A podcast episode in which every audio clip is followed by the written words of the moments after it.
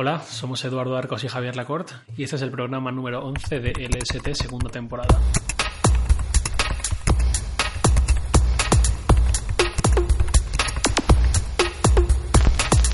¿Qué tal, Javier? Muy bien, muy descansado, porque la semana pasada nos tomamos un descanso, como muchos notarán. Espero que muchos lo hayan notado. Y otra vez a la carga.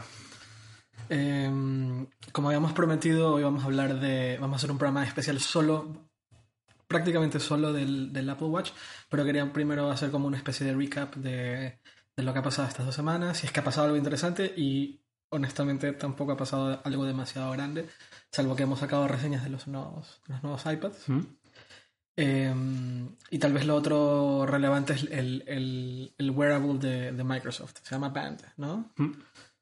Entonces, si quieres empezamos por, por los iPads. Eh, tú hiciste la reseña del Mini, ¿no? Del Mini 3. Y cre creo que lo que más ha llamado la atención, al menos a nuestros lectores, es, es la, la, la, las, las calificaciones que le hemos dado a los, los dispositivos. Sí, también es lo menos importante. Al final, leer la nota es. Leer solo la nota es ir a lo rápido, hacerte una idea, leer un poco en diagonal y la conclusión y el número y poco más.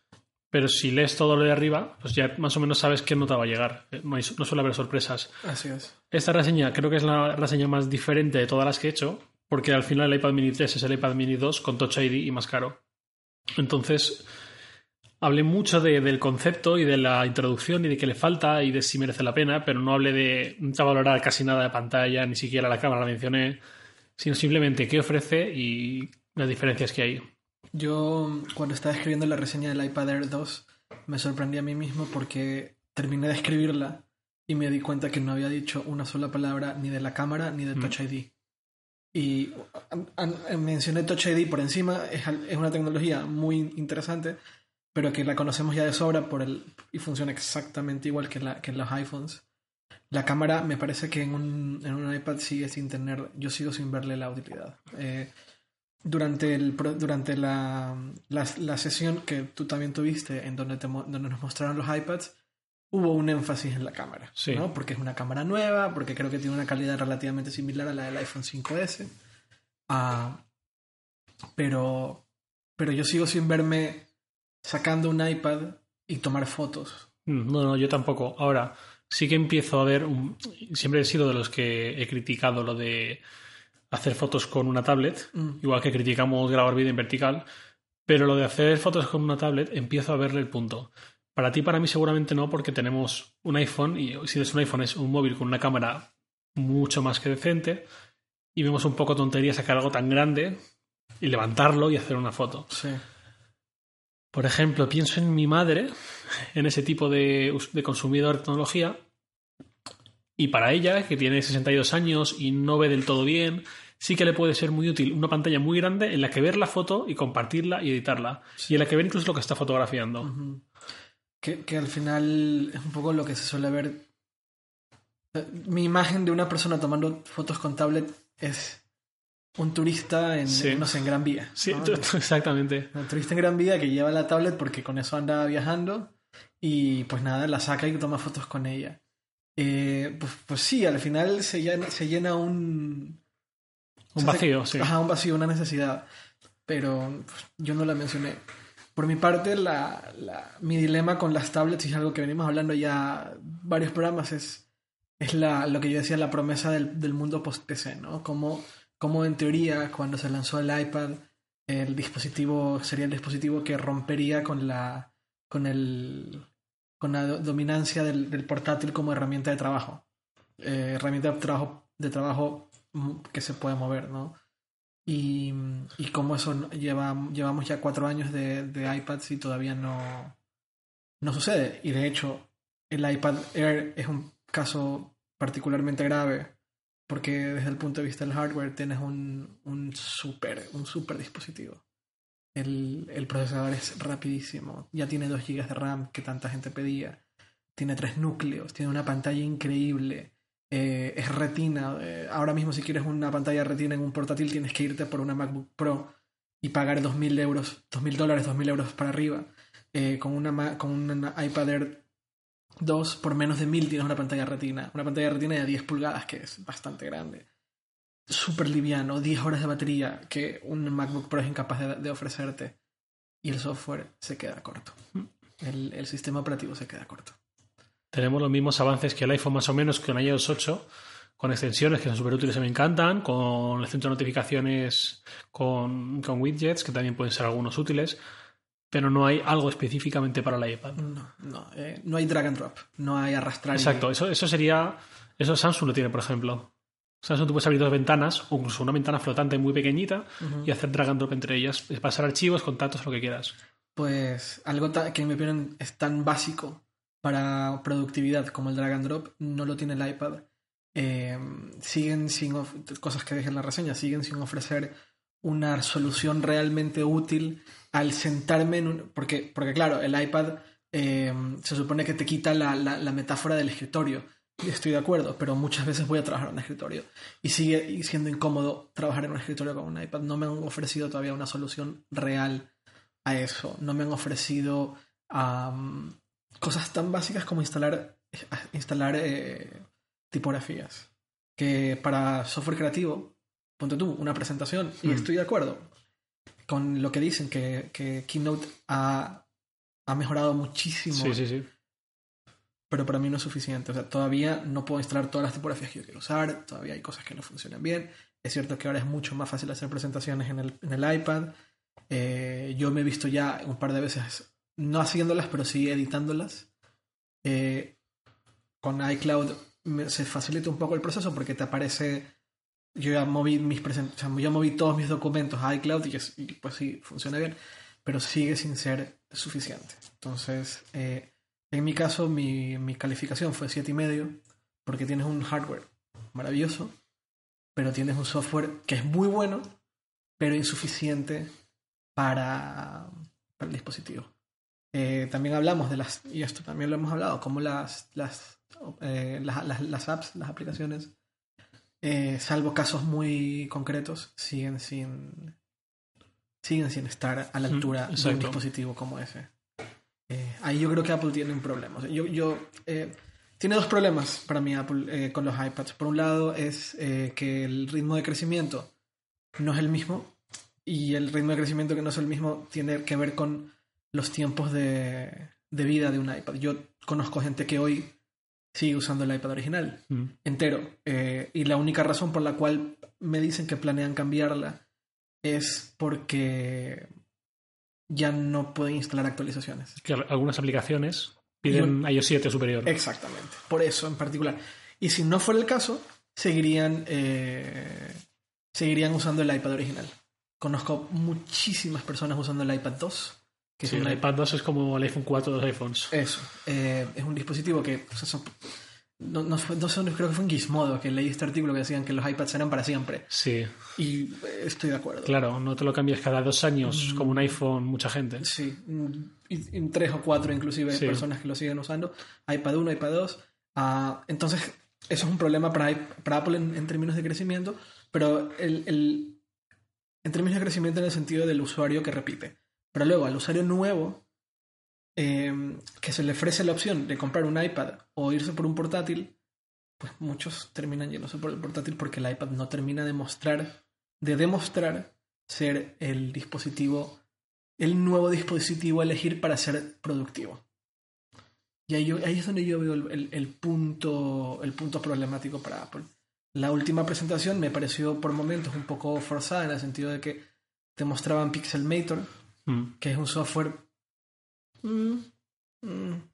muy avanzado para editar tus fotos de Facebook o Instagram, pero muy corto si quieres algo más allá, algo que casi sustituye a Photoshop. Exacto.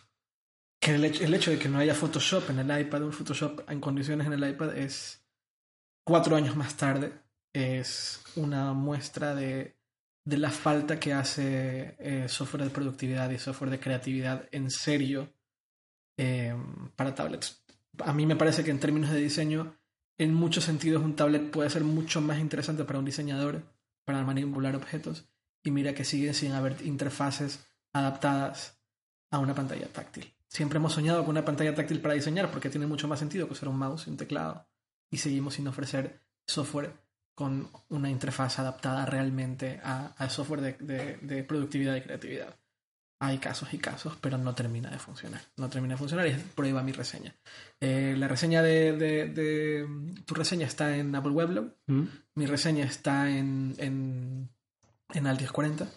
Eh, y pueden leerla. Pueden leerla ahí. También hay una reseña del iPad Air, de, del iPad Air 2 de Alberto, que está en Apple Weblog también. Mm. Las pueden leer ahí. Eso con los iPads. la otra gran relevancia, que es donde tú estás muy informado, es la, el Apple Band, el, el Microsoft Band. Sí. Que se trata del primer wearable de, de Microsoft. Sí, así es. Eh, Form Factor es como una Gear Fit, pulsera con pantalla rectangular alargada. Las primeras impresiones que he leído dicen que es demasiado pesada y demasiado gruesa. No sé si será raro o no porque no las he probado pero sobre el papel luce bastante, bastante bien en bastantes aspectos. No destaca para bien en batería, porque han dicho que dura más o menos con una hora y media de carga, 200 mAh, dura más o menos dos días, 48 horas. Si dicen eso es que va a durar algo menos. Pero Microsoft ya avisa de que si, usamos el GPS, pues obviamente se va a lastar bastante. porque tiene GPS. Ah, algo que no tienen apenas wearables. Ninguno, ¿no?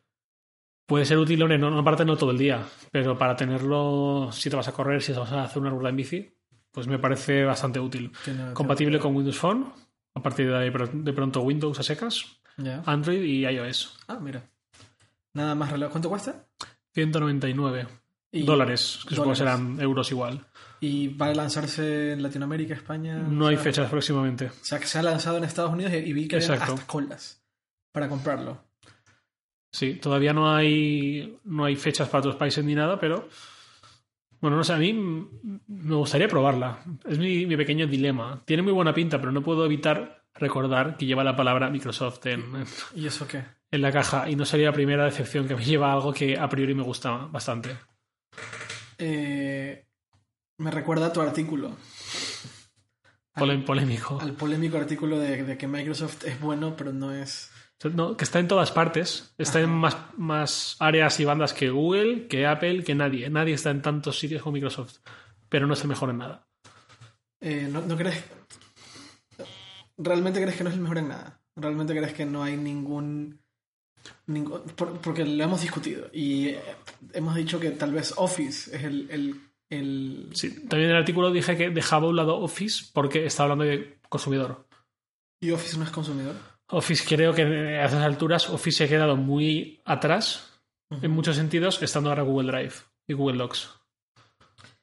Pero, vale, estoy de acuerdo. Eh, pero honestamente, el, la, hoja de cálculos de Google es un desastre.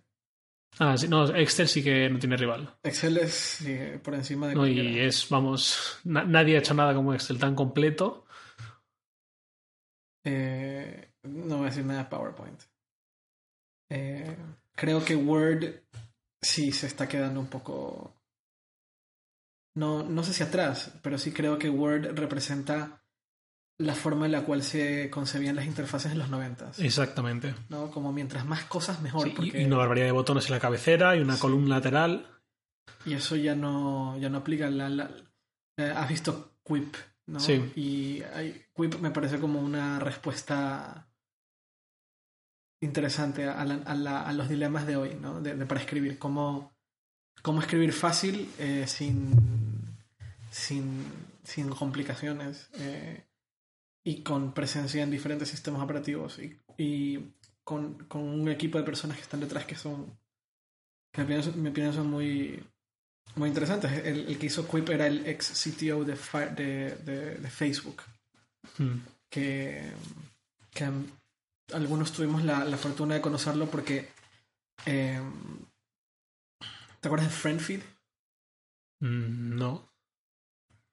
Eh, pues él hizo este, él tenía una startup que, se que lo que hacía era como eh, agregar todas las redes sociales en un solo lugar. Entonces tú tenías como un perfil donde podías ver, se veía todo lo que habías publicado en Facebook, en Twitter y en, no sé, en MySpace, en, en redes sociales de esto, esto era en 2009, 2008.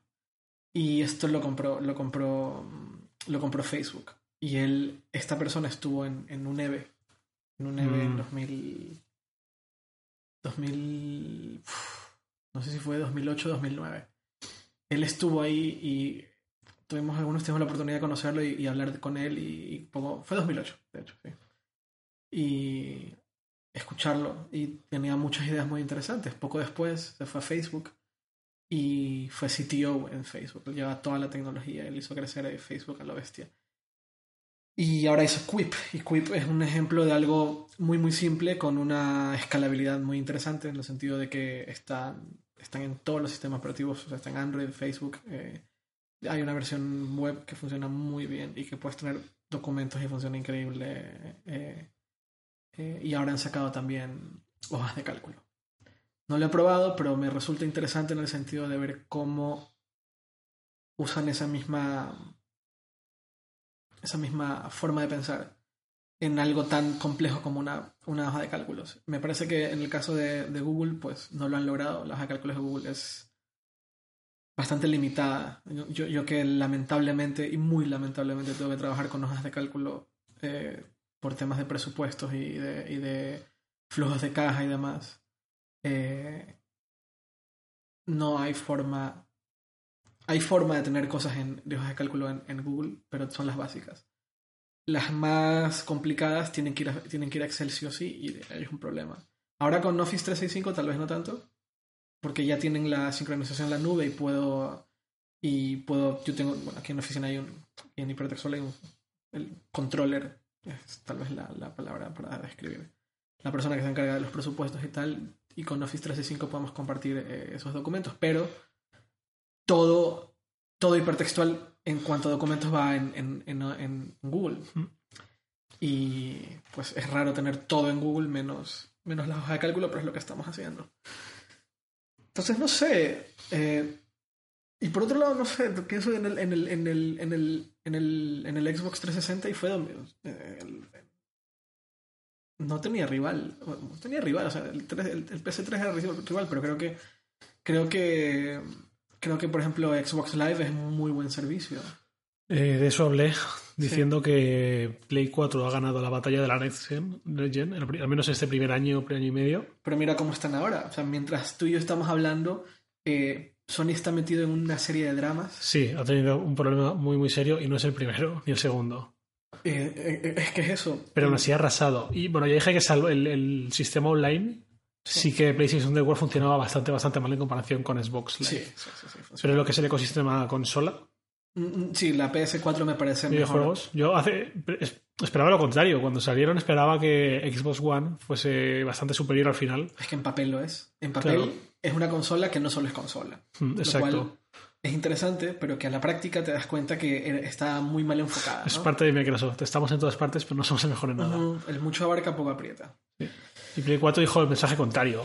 This is for the gamers. The gamers. Y gamers y, y, fíjate, for the gamers y el sistema y el, la consola está, está increíble, es pequeña, no hace, no hace tanto ruido. Me parece que el control es mejor del, del PS4, pero la interfaz gráfica de, del PS4 es horrible. y la de Xbox es peor. Es muy loco que la nueva generación de consolas tienen, tienen han, hecho elecciones de interfaz tan horrorosas. Eh, ahora Xbox han mejorado algunos aspectos, le han cambiado, han simplificado algunas cosas que antes eran muy complicadas de acceder. Y se supone que el nuevo firmware del PS4 mejoraba considerablemente y lo único que ha hecho es meter mucho problema. Pero, pero sí, sí, la verdad es que Microsoft eh, necesita enfocarse. Está muy, muy, está en todas y no está en nada hmm. bien. Particularmente sistemas operativos. A mí me, me, me, me o sea, mi Windows me causa particular problema. No, yo estoy igual. Yo quítame el iPhone, quítame el iPad. De hecho, he pasado mucho más tiempo en los últimos dos años con un Android que con un iPhone. Eh, podía cambiarlos perfectamente.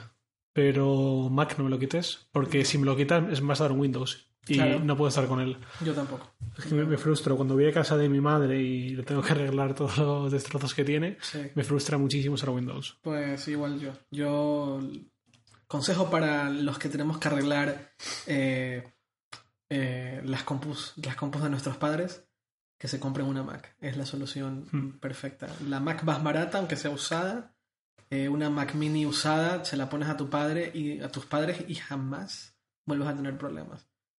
Hmm. Eh, y es una inversión muy rentable. es muy rentable porque dura muchos años, a diferencia de una PC que vas a tener que cambiarle cambiarle toda clase de, de cosas y tal. Una, una chica el otro día pedía consejo en Facebook y, y yo le dije, y ella decía que no quería comprarse un Mac por tema sobre todo porque costaba más dinero y al final le dije, cómprate un Mac. Me dijo, no, es que cuesta demasiado. Le dije, no, no, me dijo, es caro. Yo le dije, no, no es caro, cuesta mucho dinero, pero no es caro. Exacto. Caro, caro es pagar tres veces menos por algo que en tres meses te va a dar muchos problemas y dolores de cabeza. Exactamente. Eh, nuestro primer patrocinador, y de hecho agradecemos bastante que, que- que lo sea, eh, es eh, Philips. Para este podcast vamos a hacer un, un sorteo con, de los Philips Hue. Eh, quien no sepa qué es un Philips Hue son estas bombillas que se conectan vía Wi-Fi a una app en tu smartphone y le puedes cambiar el color, puedes elegir cuándo quieres que se, se enciendan, cuán- la, la intensidad. Es muy loco. Aquí, aquí en, la, en la oficina lo hemos estado probando y ha sido un exitazo. ¿no? Eh, además, Philips Hue tiene, tiene un ecosistema de aplicaciones. Porque como tienen un API abierto, cualquiera puede, eh, cualquiera puede hacer una, una app para hacer cosas con las bombillas de, de Philips. Eh, y siendo el primer patrocinador, nos han, nos han pedido que sorteemos eh, los starter packs, los, los paquetes de inicio de Philips Hue que vienen, viene, que es como un pequeño router, es el que se Mm. conecta a las bombillas. Y, y eh, se ese router pues, se conecta a tu, a tu, a tu- a- valga la redundancia, a tu router, a tu Mm. modem de internet eh, vía, vía Ethernet. Es muy simple, es muy simple la, la, la configuración. De hecho, tardas básicamente 5 minutos. Eh, aquí conectas esto a la corriente, lo conectas a tu router, presionas un botón, se te lo detecta en, la, en el app y vas agregando cada bombilla que conectes a, eh, pues, es que Enroscada, sí. Sí, la enroscas y, y punto. A la bombilla no la tienes que configurar, nada más tienes que hacer una configuración la primera vez a tu, al, al pequeño aparatito, al pri- primer router, y de ahí en adelante vas agregando bombillas y a cada bombilla le puedes configurar intensidad y color. También puedes agruparlas y decidir un poco qué tipo de color quieres que venga, por ejemplo. Eh, quieres que haya cierto tipo de luz para despertarte, quieres que haya cierto tipo de luz después de, de que llegue la. después de que baje el sol. Todo eso lo puedes ir configurando. Modo película, modo fiesta, colores, parpadeos rápidos, parpadeos más lentos. Y otra cosa muy interesante que tiene Philips Hue es que se conecta con If This Then That. Ah, qué buena. Eh, por ejemplo, puedes hacer que cuando haya un, tengas un nuevo follower, en, en- un nuevo seguidor en Twitter, haga o- parpadee. Luz- Luces de fiesta, por ejemplo. Por ejemplo, hacer celebrar.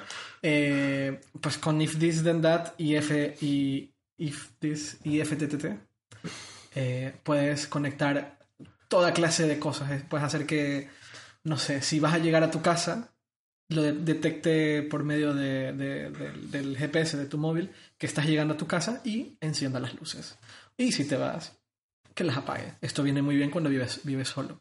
Eh, puedes hacer eh, puedes hacer mil cosas. Aquí en la oficina tenemos algo muy chulo. Ajá, Y es que, eh, para quien no lo sepa, Eduardo, por las mañanas suele trabajar desde casa sí. y viene a la hora de comer, un poquito antes más o menos. antes, sí. Algo muy chulo es que no sabemos exactamente qué hora viene, porque a lo mejor viene a las 2 o a las 12 o a la 1. Entonces, el otro día le robamos el iPhone sin que se enterara y configuramos que cada vez que esté llegando al garaje de la oficina, las luces empiezan a parpadear con color rojo. Entonces, todos nos ponemos a trabajar muy rápido, escondemos todo lo que no queremos que vea Ay, Dios. y él llega y dice, hola chicos, y todo está, ah, hola, no te esperábamos. ¿Qué tal aquí muy todos muy Eso, ordenados? súper útil, Philips Hue nos está Sí. disparando la productividad de la oficina. ya, ya, ya. Pues em, tenemos varios starter packs para regalar a los, a los escuchas de LST. Am, por, por el momento, esta, esta promoción, o sea, está este, sí, pues una promoción, no es un sorteo. Yo voy a explicar que, cómo lo vamos a hacer. No podemos sortearlo porque tendríamos que tener aquí a un notario. Em, vamos, a regalar, vamos a regalar varios y solamente funciona con personas que nos están escuchando dentro de España. ¿Por, ¿por qué dentro de España? Porque lo estamos haciendo con Philips España y enviar estos, estos packs hasta Latinoamérica, pues por un lado sale sumamente caro, casi tan caro como comprar uno, y probablemente entre en problemas de aduanas. Entonces, en el futuro haremos otras promociones con otras marcas en Latinoamérica. Así que si estás en Latinoamérica, no sientan que los estamos dejando a un lado. Entonces, para las personas que están en España, por el momento, tienen que escribir un mail a lstpodcast.com y nos tienen que contar por qué quieren un, eh, unas Philips Hue. Vamos a elegir a los mejores, a lo que más nos guste, y a esas personas les vamos a dar. Ya anunciaremos en otro podcast o lo publicaremos en algún lado las personas que han recibido eh, los, estos paquetitos de Philips. Y muchas gracias a, valga la redundancia, nuevamente, muchas gracias a Philips por, uh, por patrocinar, por ser el primer patrocinador de, de LST.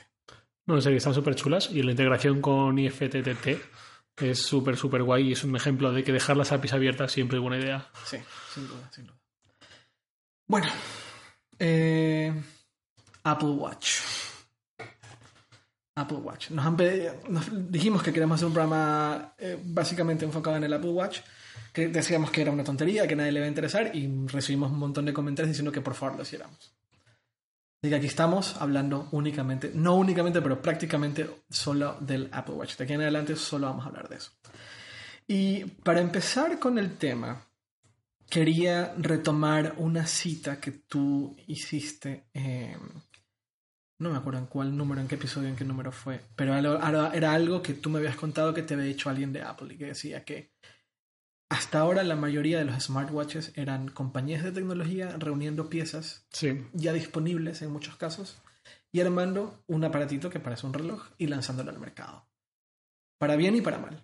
En algunos casos para bien, me parece a mí que el Moto 360 es un poco para bien, al menos sentó alguna especie de precedente interesante hacia dónde vienen los smartwatches con la pantalla redonda.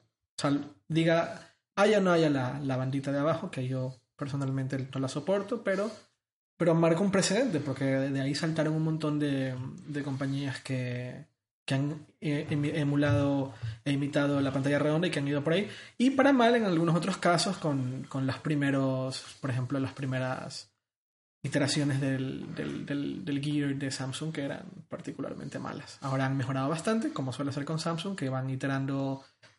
Iteración en el mercado es la, la de Samsung, porque lanzan productos aunque no estén completos y con la respuesta de la audiencia, de la, de la, de la audiencia, con la respuesta del- de los clientes, van mejorando. Van iterando, sí, reconocido por ellos mismos además. Sí, sí, sí. sí.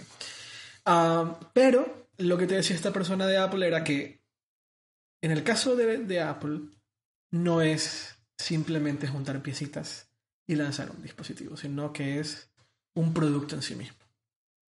¿No? ¿Estoy en lo correcto? Sí, como una especie de todo. De pensar una experiencia. Sí. Entonces quiero empezar por ahí, porque, porque, porque Apple es lo que hace. O sea, esto es lo que hace Apple. ¿no? Esto que, que tú me estás diciendo y esto que te han dicho a ti, eh, eso es lo que hace Apple, es eh, lanzar un producto que va más allá del producto. Eh, es un producto que en números, o en, que en papel y en números no tienen mucho valor, pero justamente por ser una experiencia en sí misma, eh, genera mucha atención. Y el Apple Watch no ha sido lanzado y ha generado una atención brutal. A mí me gustaría un poco hacer comparaciones con lo que Apple ha hecho en, el pasado. Con, con el, a mí muchas veces el Apple Watch me recuerda más al iPod que el iPhone. Porque el iPod era un objeto... El iPod durante mucho tiempo fue un objeto de lujo. Mm. Eh, el iPhone no tanto. El iPhone venía eh, subsidiado por, por operadoras. Siempre ha sido subsidiado por El operadoras. primer iPhone era muy, muy caro. Pero seguía siendo subsidiado. Eran 400 dólares por dos años. 500, Bueno, 500. durante dos meses. Después bajaron a 400. Sí, ahora ya están en 200, 250.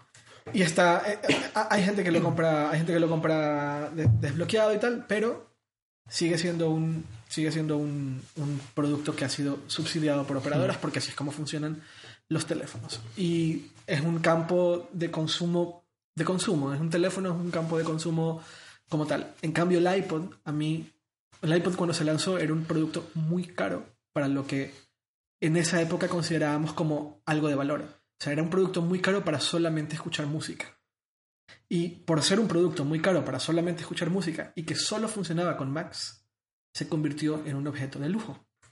Si traías un iPod, estás demostrando que tienes el dinero para pagarlo y que estás en una especie de club muy pequeño. Y las iPods tardaron 3-4 años en venderse en masa. Pero estabas en un club muy pequeño de personas que tenían un, un ordenador o una computadora con FireWire, es decir, solo Mac, y solo Mac, porque el, el iPod no se podía conectar de manera oficial a una PC. Si querías conectarlo a una PC, tenés que comprar una tarjeta de expansión FireWire, conectarla y usar software de terceros no autorizado que funcionaba a medias eh, para pasar la música. Por eso a mí me recuerda tanto el iPod, el Apple Watch al iPod. Y por otro motivo también, porque Apple cuando lanzó el iPod solo era y solo era una empresa de ordenadores, de, de computadoras. Mm. Solamente era una empresa de computadoras que hace tres años, tres años y medio, estaba a punto de quebrar. El iPod se lanzó en 2001 y en 1997, cuando volvió Steve Jobs, Apple estaba prácticamente en la ruina. Eh, acá ha cambiado un poco. Apple es la empresa de tecnología, es la empresa innovadora, es el ejemplo, es... Eh, ahora leí un artículo en el New York Times que decía que el, iPhone se está vendiendo tanto, tanto, que está haciendo impacto en la economía estadounidense de manera positiva. Imagínate. Si lo traduzco a España, es como que mañana sale alguna es como imagínate, es como que decir que la construcción se está está, está creciendo tanto que está impactando en la economía, bueno, en vez de la construcción, en una, en una, medida mucho menor, pero el iPhone se vende tanto, 500.000 unidades al día y no tan abasto, 500.000 unidades al día, eso impacta de manera positiva en la economía estadounidense. Entonces, esto es Apple, es una empresa muy grande ahora, muy poderosa, que, que ya no solamente hace, hace, hace computadoras, sino que ahora hace computadoras, teléfonos, iPads, eh, iPod Touch, lo que queda. Eh, y ahora se va a lanzar a algo que es completamente distinto. Tal como en 2001. Se va a lanzar algo que es alejadísimo, y no, pero, pero es alejadísimo de lo que ellos están acostumbrados a hacer. Y es un dispositivo que ya no podemos ni llamarlo dispositivo, porque no, no, no podríamos concebirlo como un dispositivo tecnológico, sino que deberíamos concebirlo como un accesorio para vestir. Eh, y es interesante, es interesante las implicaciones que, hay alrededor de, esa, de esa idea. Eh, más contexto, Apple está haciendo promoción del Apple Watch por canales alejadísimos a la tecnología. En pasarelas de moda, se puse, hicieron una, hicieron una exposición en París, en una tienda, una tienda de moda súper cara, donde estuvieron, donde no invitaron a un solo influyente tecnológico, sino que quienes estaban ahí eran, eran modelos y, diseñadores. Em, y probablemente se haga el lanzamiento en un, en un, en un evento que no corresponde a lanzamiento de iPhones ni de iPads, ni siquiera en la época, porque Apple lanza productos nuevos en ahora, acaba de hacerlo, o sea, en otoño, y el Apple Watch va a tener su propio, probablemente va a tener su propio evento anual durante inicios del año, con un ciclo completamente distinto, ¿no? Y para mí todo esto me resulta muy interesante y muy emocionante porque, porque a mí me encanta la idea de, que una empresa cuando le va muy muy bien decida reinventarse, Mm. ¿no? Y no sé si Apple vaya a reinventarse como tal, pero sí creo que hay una, creo que hay una parte muy grande de Apple que le está dando mucha atención al Apple Watch y que y que va a hacer que poco a poco la, la, empresa se vuelva a transformar porque van a llegar a un mercado que en teoría es muchísimo más grande. ¿no? Es muchísimo más grande el mercado de los accesorios, el mercado de la, de la moda, de, de los de los de los Sí, de las no. prendas. Sí, no. ¿Por qué no? Sea, ¿por qué sí, por qué no? Porque sí, porque sí, el mercado de accesorios y moda es muchísimo más grande, pero no se le puede comprar a alguien que no tenga un iPhone. Ahora, como el primer iPod. El primer iPod no lo podías comprar a menos que tengas una Mac, Cierto. ¿vale? Pero eso tardó un año, dos, uno o dos años. Dos, do- 2003 fue iTunes para Windows. Vale.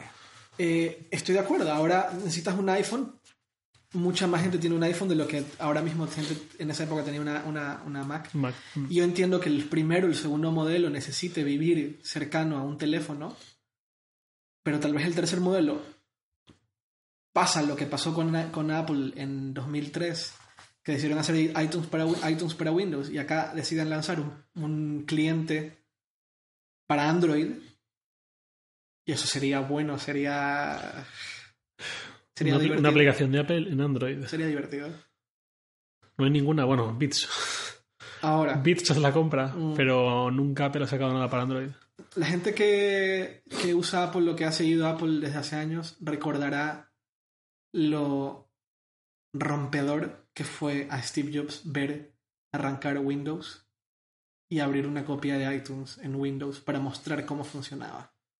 Y lo que eso significó culturalmente en el mundo de Apple, ¿no? Porque, porque yo leía a todos estos, a los trucutus de, de Apple que son, son fanáticos enardecidos de la marca diciendo que Apple se había acabado, ¿no? ¿Cómo es posible que Apple lanzara un software tan importante como iTunes en, en Windows? Luego sacaron, sacaron Safari, pero en ese momento fue muy loco ver a Steve Jobs. De hecho, el, el evento se llamaba Hell Freezes Over, ¿no? El, el- El infierno se congela. el infierno se congela. Apple saca, una, ca- saca un software para, para, para Windows. Y acá podría ser un poco lo mismo. Eh, yo, yo entiendo la, la estrategia de, de Apple de al principio lanzarlo junto con, App- con el iPhone. Pero hay que ver hacia dónde va el, el Apple Watch. Es decir, si es que deciden. Por un lado, si deciden hacer que siga dependiendo de un teléfono, o deciden que cualquier teléfono, o al menos Android también pueda de alguna forma eh, interactuar con el, con el, con el, con el reloj, ¿no? Em, también hay implicaciones con el, con el precio, hay implicaciones con las elecciones, es decir, que se pueden elegir una serie de combinaciones de todo tipo. El material con el cual está construido el, el teléfono, el teléfono, el, el reloj, las bandas, las, las cuerdas, las cuerdas, las Correas. correas, perdón, eh, tamaños y el famoso edition, ¿no? De, de oro. Esto también es un desafío de cara a la distribución. ¿Por qué? Mira todas las modalidades diferentes que hay de combinaciones de Apple Watch. Sí. O sea, en un iPad tienen muchos modelos, pero vienen a ser más o menos lo mismo. Simplemente ves en la cajita 616, eh, 64, 128 y el color. Y lleva bastantes combinaciones. Sí. Que esto también me recuerda a 2000, no, 98, cuando Apple sacó el iMac. Primero lo sacó solo en el tono este 97, el verde. translúcido verde, que fue el anuncio de lo sentimos, no lo tenemos en beige. Y luego Steve Jobs con, o John no sé quién fue, decidieron sacarlo en varios colores. Claro, los cinco Creo colores. que cinco eran. Sí, Cinco, ¿verdad? cinco colores. Translúcidos también. Translúcidos. Eso era un desafío de cara a la distribución de cómo vas a empezar a comercializar y distribuir cinco colores diferentes del mismo ordenador. Mm. Y asegurarte de que todas las tiendas tengan todos. Apple no, no, no, se no, no está en su ADN dejar que una tienda solo tenga dos colores y le da igual. Así es, sí. Y luego sacaron. Y eso en una empresa que estaba en la casi ruina económica, que apenas está empezando a despegar un poquito gracias a iMac, era bastante un desafío al final. Sí, era un desafío. Dentro de Estados Unidos probablemente lo tenían relativamente fácil, pero la- es cierto que eh, yo en esa época viví en México y conseguirte ciertos colores de las IMAX era, era, era imposible, era directamente imposible. Eh, entonces, hablando, teniendo un poco en contexto sobre la mesa lo que significa para Apple lanzar, la- para Apple y para la industria, lo que significa lanzar el Apple Watch, podemos empezar hablando sobre el tema de precios, ¿no? Eh, que creo que es de las cosas que más han llamado la atención por obvios motivos. Empieza en 350, ¿no? Hmm. La edición más básica, la Sport es, ¿no? No estoy seguro si es la Sport o la otra. Creo que la Sport era un poquito más cara por el material que usaba. Pero lo que llama mucho la atención de, del Apple Watch y los precios es lo que tal vez pase con el, el, el- el- Watch Edition, que es, un, que es la versión de oro. Y han habido muchas, muchas discusiones sobre lo que probablemente cueste ese teléfono, ese, ese, ese smartwatch. Y es hay gente que considera que, que va a costar más de 5.000 mil euros, Ujú. 5 mil dólares. Y cómo eso incide en el proceso de actualización del, del reloj. Había una... ¿Tú leíste la, la, la- la teoría de, de Gruber? Sí. ¿La, ¿La cuentas? ¿La explicas? Eh, espérate. No, no es la de Gruber. Estaba, eh, pensando en la de relojero. Que es- bueno, yo te cuento la de Gruber, Sí. tú cuentas la del relojero. eh, Odín. No, la de relojero era una review, no era teoría. Vale. Lo que decía, lo que decía Gruber era que, que mm, una persona que decida comprarse el, el Edition que vaya a pagar 5 mil, 10 mil, 15 mil, 20 mil dólares, lo que sea que cueste, eh, ¿qué haces con ese teléfono, ese reloj cuando, cuando pase un año y sale la siguiente edición? Eh, una de las teorías era que ibas con el, ibas con el Edition a una Apple Store, a una sección de la Apple Store, y te, quitaban lo de adentro y lo actualizaban. El core, ¿no? Ajá, el core, y lo actualizaban. Entonces tú seguías teniendo lo caro, caro, caro, que es el oro, mm. lo seguías manteniendo con la pulsera, que la, la correa, que también elegirás probablemente de las más caras, pero el core, el corazón, el, la máquina en sí misma, es reemplazada. Y tú sigues con tu reloj. Ese reemplazo no costará más de 500 o 400 eh, dólares por mano de obra y por el proceso, o no, tal vez menos, y tú sigues con, tu reloj de, de 20 mil dólares. No, yo no leí esa porque justo cuando tú estabas hablando antes estaba pensando precisamente en eso, en que un reloj de oro de 5 mil o 10 mil dólares es para toda la vida. En teoría. Mientras que en electrónica no hay nada para toda la vida. Claro. Ahora, yo tengo otra teoría, que muy probablemente sea una tontería y son estúpidas, pero mi teoría es la siguiente. Yo creo que el Apple Watch no va a ser un reloj. O sea, yo creo que. A ver, ¿cómo lo explico? Es que es, un poco difícil. Ahí va. Nosotros no necesitábamos actualizar el, el, el firmware del, del, iPod, salvo que una vez cada 8, ¿Dos años? Sí, a veces hasta dos años. Y si no lo actualizabas, prácticamente daba igual era un sistema operativo mucho más básico, por decirlo de alguna forma, pero que estaba hecho de tal manera que no importa si pasaban años y no lo actualizabas, todo seguía funcionando normalmente. También eso es real porque no se podían instalar aplicaciones. Pero yo tengo esta teoría de que, de que el Apple Kit y que todo el ecosistema alrededor del Apple Watch va a ser de tal manera que una aplicación pueda funcionar, una aplicación creada en 10 años o sea, imagínate una aplicación creada en 2024 pueda funcionar en el Apple Watch lanzada, lanzado en enero, en enero, febrero del 2015. Al ser un sistema operativo muchísimo más básico, más eh, cercano al hardware, porque tiene, en teoría tiene que ser más cercano al hardware, a ser más pequeño todo. Em, yo a veces siento que lo que va a hacer Apple es lanzar eh, un, dispositivo que tres, cuatro años más tarde eh, siga, siendo tan funcional en términos de, operación con aplicaciones como el día uno. Es cierto que cada año va a lanzar uno tal vez un poco más rápido, uno que tal vez tenga más batería, pero si quieres hacer que el teléfono, que el, dale con teléfono, si quieres hacer que el reloj eh, sea timeless, como, mm. o sea, en 30 años siga funcionando bien, eh, deberías de encontrar una forma que no que no deje de ser soportado, que no quede obsoleto, que no quede obsoleto como queda obsoleto un, un teléfono, como queda obsoleto un, un smartphone. Porque lo que dijimos hace un rato del iPad. Hay gente que tiene el iPad 1 y que quisiera seguir usando el iPad 1, pero tiene que verse obligado a cambiarlo porque las aplicaciones ya requieren un sistema operativo que, la gente no puede instalar en el iPad 1. Mm. Ya no da el hardware.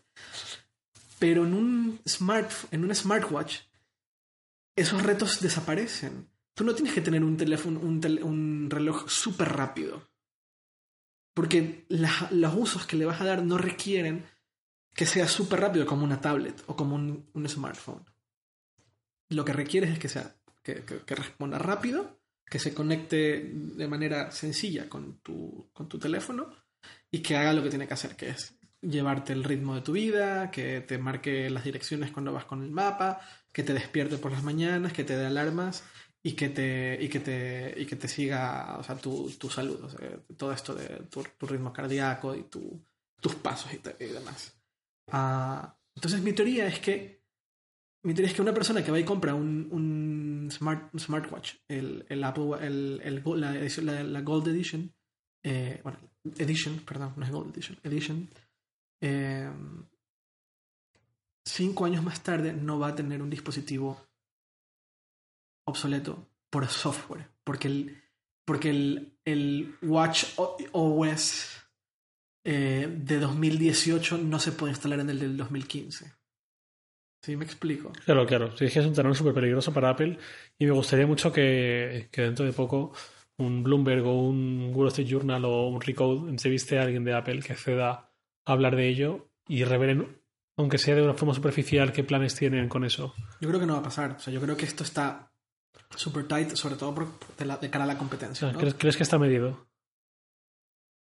Esa es mi teoría. Yo creo que es una teoría, insisto, yo creo que es una teoría que no va a ocurrir. O sea, yo Mm. creo que a- en términos de producción, en términos de, de- de empresa, en términos económicos, esto no tiene valor. Por el mismo problema que, que, que- que puede generar, que está, el mismo problema que genera ahora mismo el iPad. Es decir, es un dispositivo que no necesitas cambiar.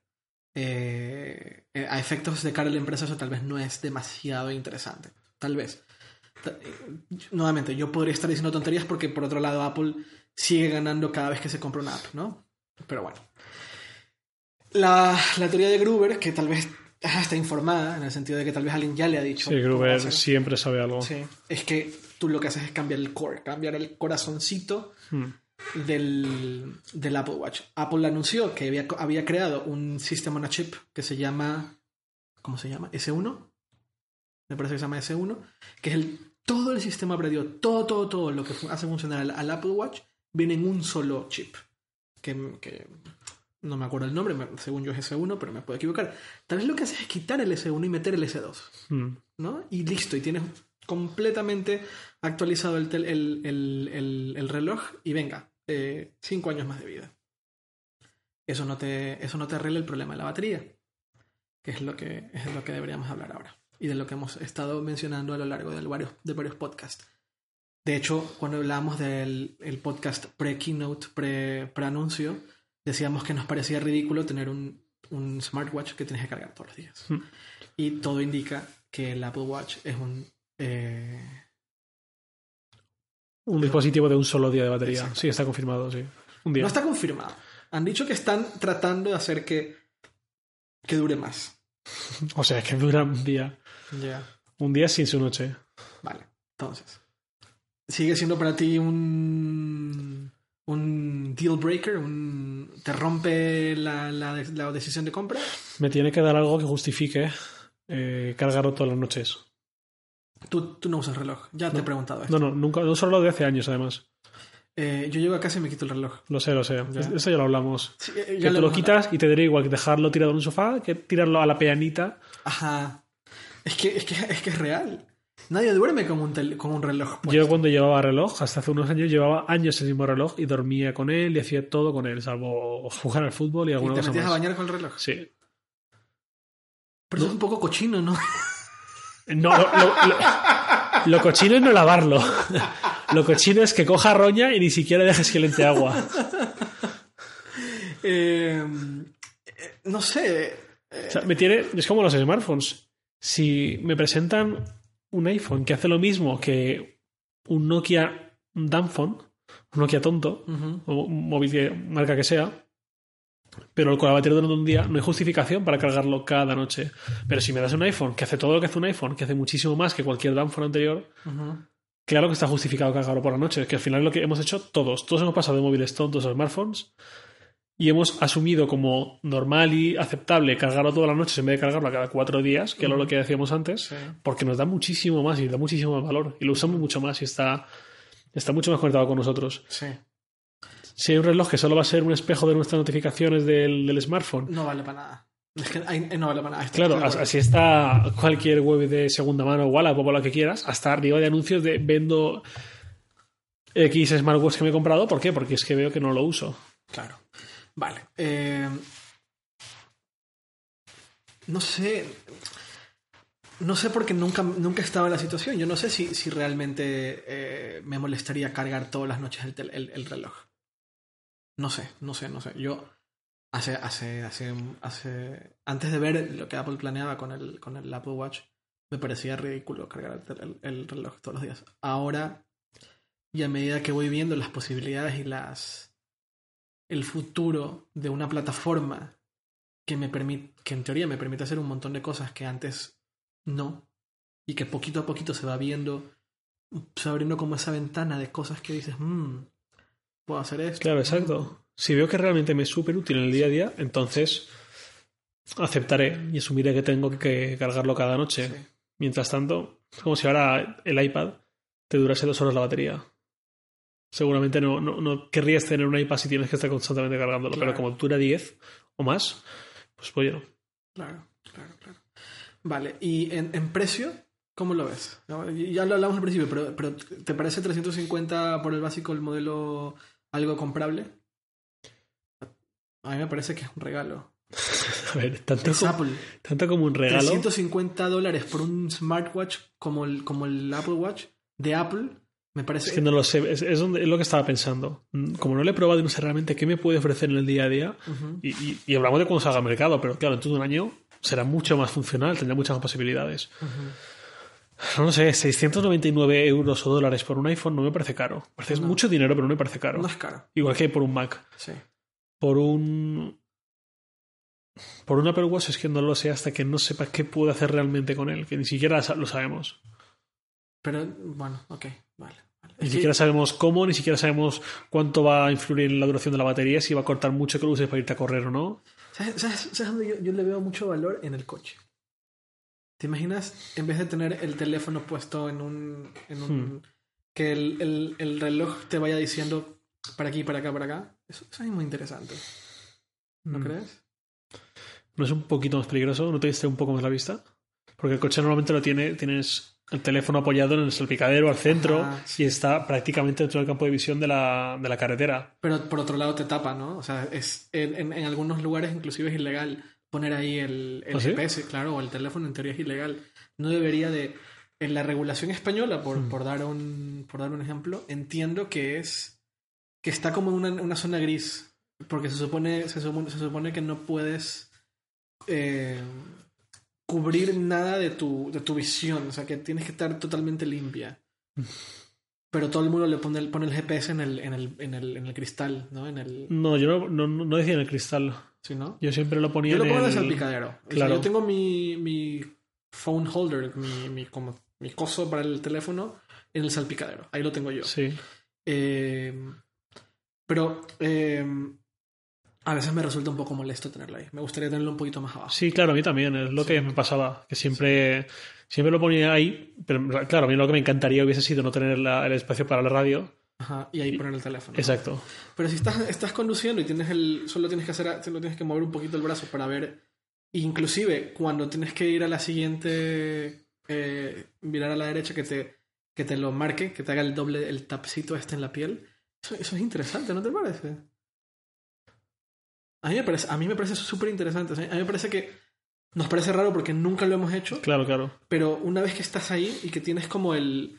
que tienes una interfaz muy bien adaptada a esa pantalla pequeña y que te diga un poco hacia dónde ¿Y no crees que algo más invisible es la voz? ¿No crees que un teléfono que aunque lo tengas, entre el cambio de marchas y el freno de mano, que esté ahí conectado, incluso co- conectado al, al cargador, al mechero, para poder usar Siri, Sí, diciendo, oye Siri, ¿no? sí.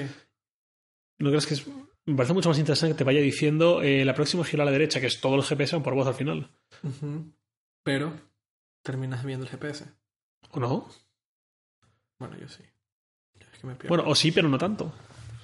No tanto como si tienes que ir mirando lo que tienes en la muñeca. Y una, una, una aplicación que sea con voz, pero si necesitas eh, si necesitas eh, ver qué onda, Mm. puedes mirarlo en el reloj. Claro. No, es que cualquier GPS es básicamente eso. Es una pantalla que si quieres la miras y si no, no. Ya, y te va pero- guiando por, con la voz. Pero el GPS está ahí siempre. O sea, el GPS es, es, está, es, es una pantalla que está ahí y que tienes que tenerla ahí puesta siempre. Y si es eh, Waze o es Google Maps o es Apple Maps, lo mismo, ¿no? Está ahí como siempre. Y inclusive los GPS integrados a los coches están ahí siempre con, y es como mucho ruido. y no sé, ¿sabes? Como, porque también a veces siento que, no a veces siento, sino que pienso yo que al ser una pantalla pequeña obligará a los desarrolladores a pensar en interfaces tan simples que sean Mm. extremadamente fáciles de entender con, con mirarlos menos de un segundo, ¿no? Como cuando miras la hora en tu reloj. Eh, en una pantalla más grande se justifica tener más información al mismo tiempo, pero en una pantalla, pantalla, pantalla pequeña te obliga a acotar y a economizar lo más posible. Claro, tienes que quitar nombres de las calles, tienes que quitar velocidad, que lo tienen casi todos los GPS, pero Sí. no te interesa si quieres No. lo básico. No, te le interesa al tipo que quiere engañar a los, a los radares. También. Porque te sale la velocidad real y no la velocidad de tu, de tu coche, que normalmente está un poco más arriba de lo normal. Pero yo solamente quiero saber dónde está la siguiente salida cuando estoy en una autopista. ¿Mm? Si tengo que virar a la derecha, a la izquierda o la salida de la rotonda, ¿no? Que son normalmente las, las, las indicaciones más habituales. Entonces, yo me meto a una rotonda, que me, lo, que me lo diga en audio, la siguiente rotonda, tercera salida. Pero si yo lo veo rápidamente en mi Apple Watch, que me dibuje una rotonda y que me muestre número 3, el salida número 3, la siguiente rotonda. Y siga. Me parece, me parece un uso distinto a lo, a lo que estamos acostumbrados como, como conductores y que en cierta manera puede ser más seguro al tenerlo más cerca de ti. No sé, no sé, no sé. Insisto, puedo estar dando tonterías y la gente está diciendo, este tipo, por Dios, está loco. La putada es que esto queda grabado y dentro de cinco años cualquiera puede meterse en y tú saberlo. Claro, claro, claro. Pero, pero es lo que, lo que- es- un ejemplo de cosas que me parecen interesantes. Hay ejemplos muchísimo más obvios. eh, todas las aplicaciones de fitness, ¿no? Hmm. Nike, Nike, Nike Fuel, Ni- Nike, ¿cómo se llama la aplicación de Nike de- para correr? Sí, Nike Plus. Que tú eh, decías que la nueva interfaz es súper bonita y la nueva interfaz es súper bonita, ¿cierto? Genial, sí. Y tienen gente que trabaja en Nike, en Nike Plus, en Nike, en el Field Band, que ahora están trabajando en, en Apple. Mm. Eh, todas esas aplicaciones de, que van a, van a competirle a, a Fitbit eh, tienen mucho más sentido. Tienen, tienen, es más obvio en un, en un smartwatch.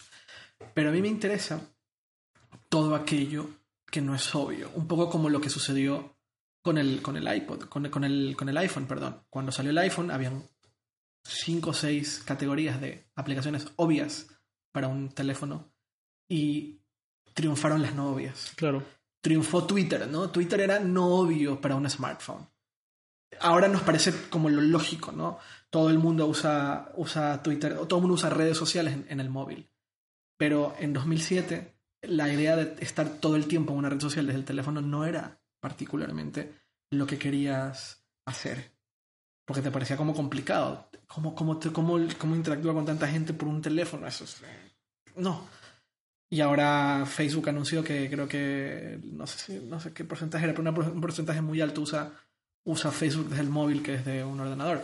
Eh, a, eso- a ese tipo de aplicaciones, güey. ¿Cómo... O sea, ¿cuáles van a ser las aplicaciones no obvias de un smartwatch como con un con un SDK tan poderoso que nos van a hacer usar nos van a hacer sentir que no podemos vivir sin el sin el sin el reloj? ¿no? La principal diferencia es pantalla mucho más pequeña Sí. y todos los sensores que tiene conectados a tu, a tu piel, a tu muñeca. Los que creo que se creo que no se han anunciado todos los sensores además, ¿verdad? No, eso lo llevan bastante opaco. Sí. Mira, la Mi- Microsoft Band mm, tiene un sensor que hasta te mide tu nivel de estrés en base a la respuesta de tu piel. Se tiene sensores superior e inferior, Ajá. encima de tu muñeca y debajo, Ajá. Las dos caras. Mide en el pulso, lo típico, Sí. pero también mide hasta el nivel de estrés que tienes. Eh, más sensores de Microsoft Band tiene hasta sensor ultravioleta, que eso es el tipo de, de añadido, de complemento que piensas, bueno, ¿para qué quiero un sensor ultravioleta en mi, mi muñeca? ¿Para qué, qué utilidad me puede dar? Bueno, pues te dice, con el sol que hay ahora mismo vas a tardar 60 minutos en quemar tu piel. Puedes estar hasta una hora. Si estás más de una hora vas a salir quemado. Si estás tres cuartos de hora, bueno, saldrás bien. Eso es interesante. Claro, ese tipo de aplicaciones no obvias que tú dices, Sí, que no te las esperas, pero que a lo mejor el día que vas a la playa o... te viene muy bien. Claro. sí.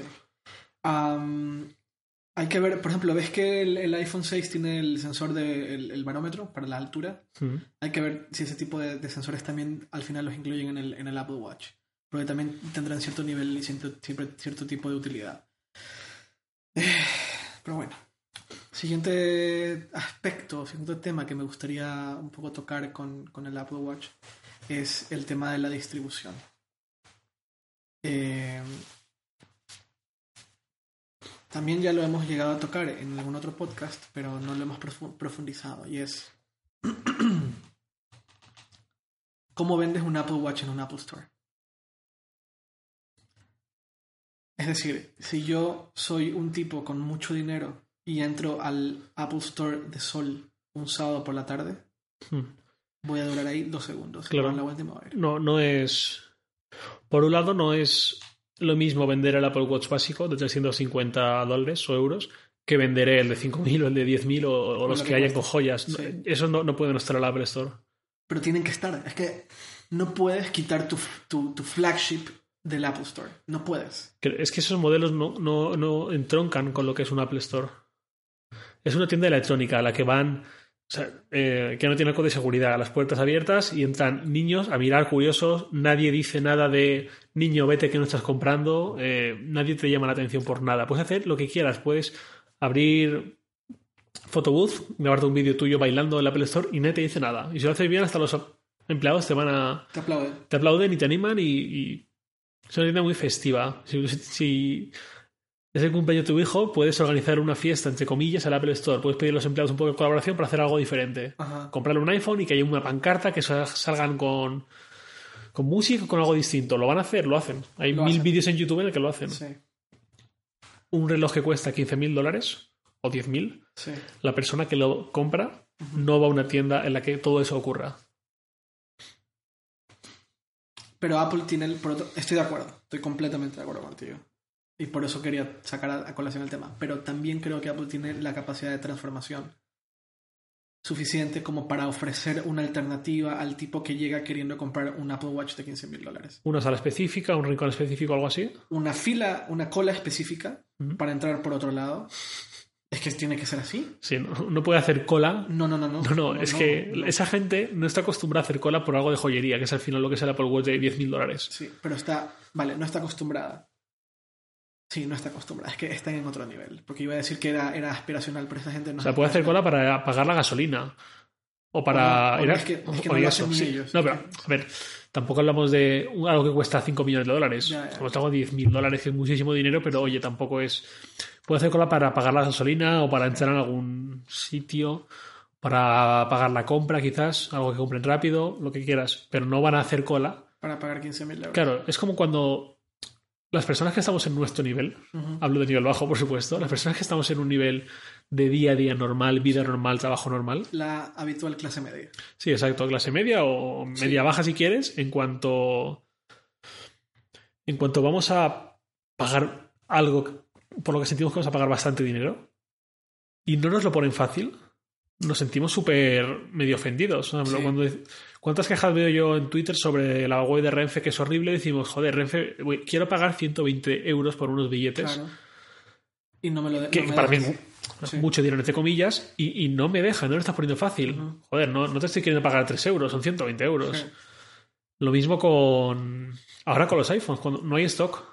No hay stock. no hay stock en muchísimos sitios Sí. de bastantes modelos. Y mucha gente está diciendo, joder, Apple, te quiero pagar 700 euros por un teléfono y Ajá. no me lo quieres dar. Pero, por ejemplo, esa gente, ¿por qué no entra a un sistema de reservas y se deja de joder?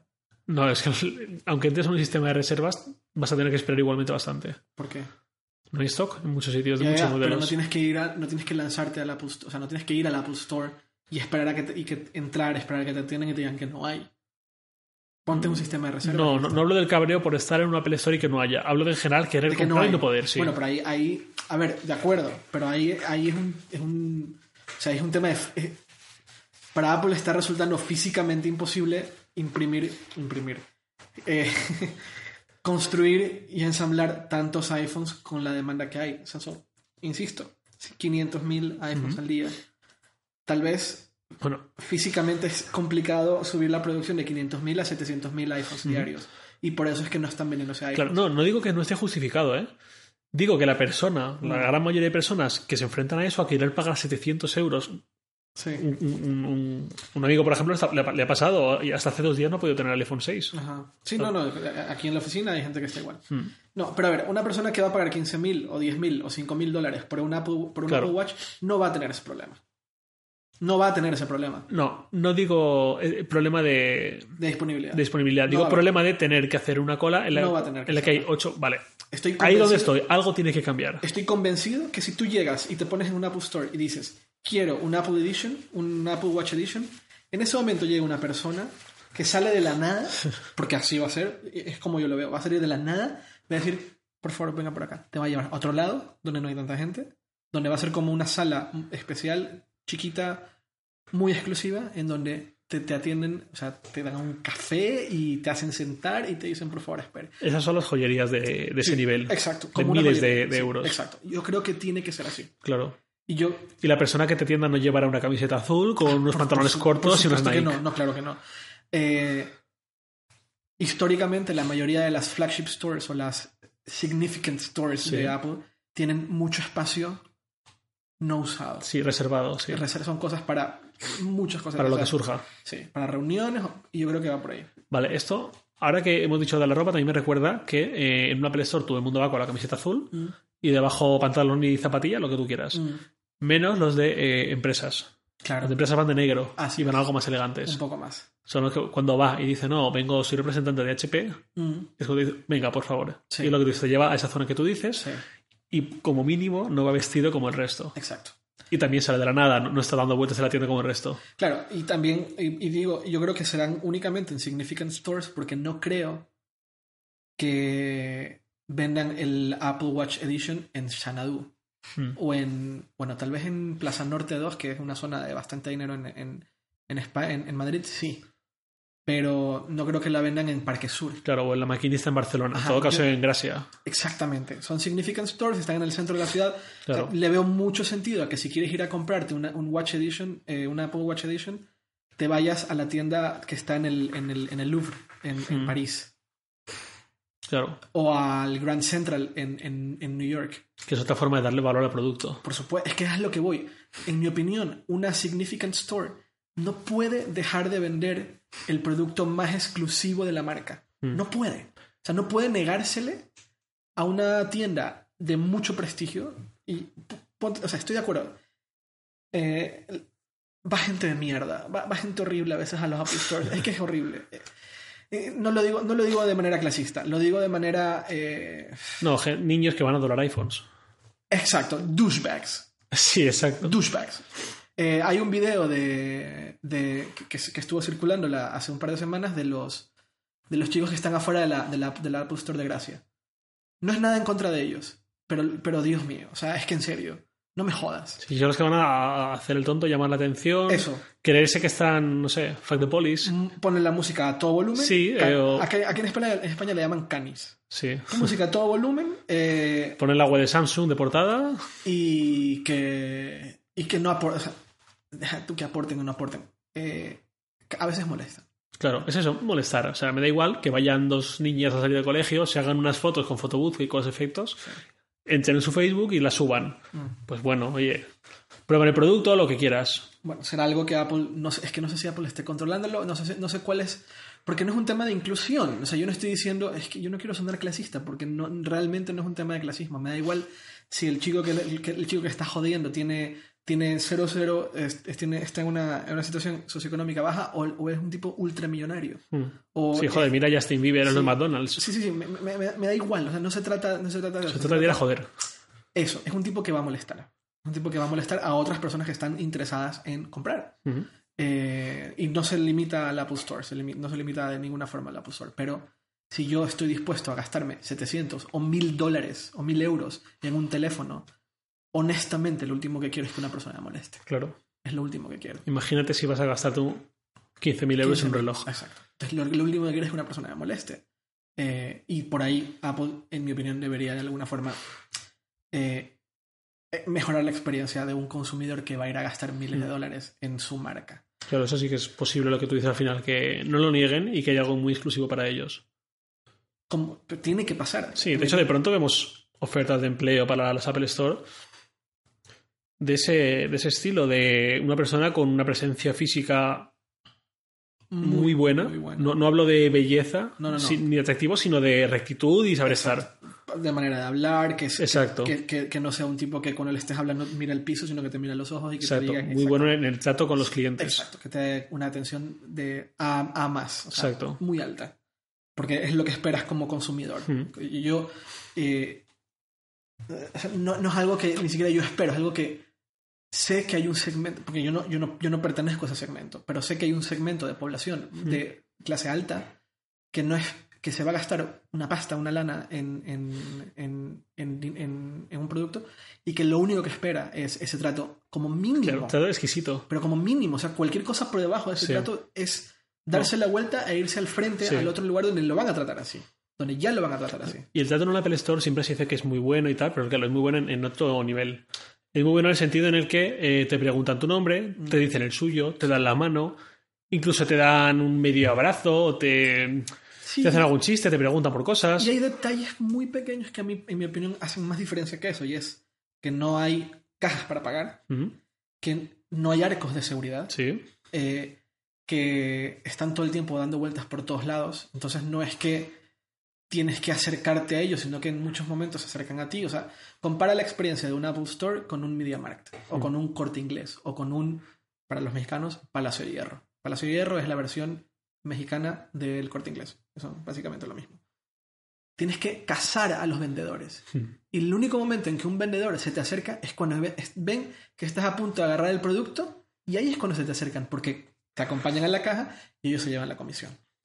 Mientras tanto están hablando entre ellos, no te dan absoluta atención. Acá en el Apple Store, sí, porque creo que ni siquiera trabajan por comisión. Creo que no hay comisiones en el Apple Store. No tengo idea ahí. Bueno, estoy casi seguro que no la hay. Eh, entonces, si ya transformaron la experiencia del retail en tecnología, nada les impide, y tienen las personas encargadas de eso, sí que la tienen, para cambiar la experiencia de retail de muy alta gama. Claro, ahí la persona esta que decimos que sale de la nada y tiende al señor que se va a gastar 15.000 euros, no puede decirte hola, ¿qué tal? Así con toda la confianza, ni preguntarte el nombre de cualquier forma, ni estar. No, tiene que ser alguien, hola, buenos días, caballero. Exacto. ¿Quiere un Apple Watch? Por favor, acompáñeme, hablarte de usted, aunque tengas 17 años. Que estés entrando y una persona te ponga un vaso con, lo que sea que quieras en la mano. Sencillamente otro, otro nivel. Completamente otro nivel. Y, pero la pregunta, vale, se vende en el Apple Store, digamos que se vende y todo esto que estamos mm. diciendo se hace tal cual. ¿Tú crees que Apple decida vender el Apple Watch Edition en tiendas de muy alta gama? Sí. ¿Tú sí crees que sucede? Creo que es lo natural, creo que... De la forma en la que se vende en... Es, que va a ser la forma de publicitarse. Mm, si hay una joyería que vende... Una joyería de muy alta gama, una joyería de la calle Serrano de Madrid, que factura muchísimo dinero con 10 clientes al mes, porque no le hace falta más. Sí. Eh, es una forma de publicitarse. Esta gente no suele ir a un Apple Store. No, no, no, no, probablemente no. Probablemente mandan a alguien a comprarlo. O, o, quizás sí, pero entrará en modo quiero irme de aquí en cuanto pueda. A ver, yo creo que una persona con una persona con mucho dinero no entra. Bueno, es que mis, mis referencias de gente con mucho dinero. Mm, no es un caso perfecto, pero en la Apple Store de Valencia, yo de vez en cuando veía a, futbolistas que ganan 6 millones, de euros, 6 millones de euros al año, quizás. Bueno, en Valencia no tanto, pero, pero ganan más de un millón y más de un millón de euros al año, fácilmente. Mi referencia de una persona con mucho dinero es Martín Barsavsky, la persona que invirtió en hipertextual, nuestro socio. Pero Martín no. Tampoco creo que sea el perfil habitual. sí, no, Martín no está en el perfil de, millonario. O sea, Martín es un apasionado por la tecnología, entonces es el primero que se lanzó a una App a comprar cosas. No, no es el caso. Pero una persona, tal vez, primero, tal vez ni siquiera va al Apple Store, sino que lo pide online. Y si no lo pide online, manda, manda a comprarlo. Hmm. Anda y compra esto. Tómalo, no tengo un papel, cómprame esto. No sé.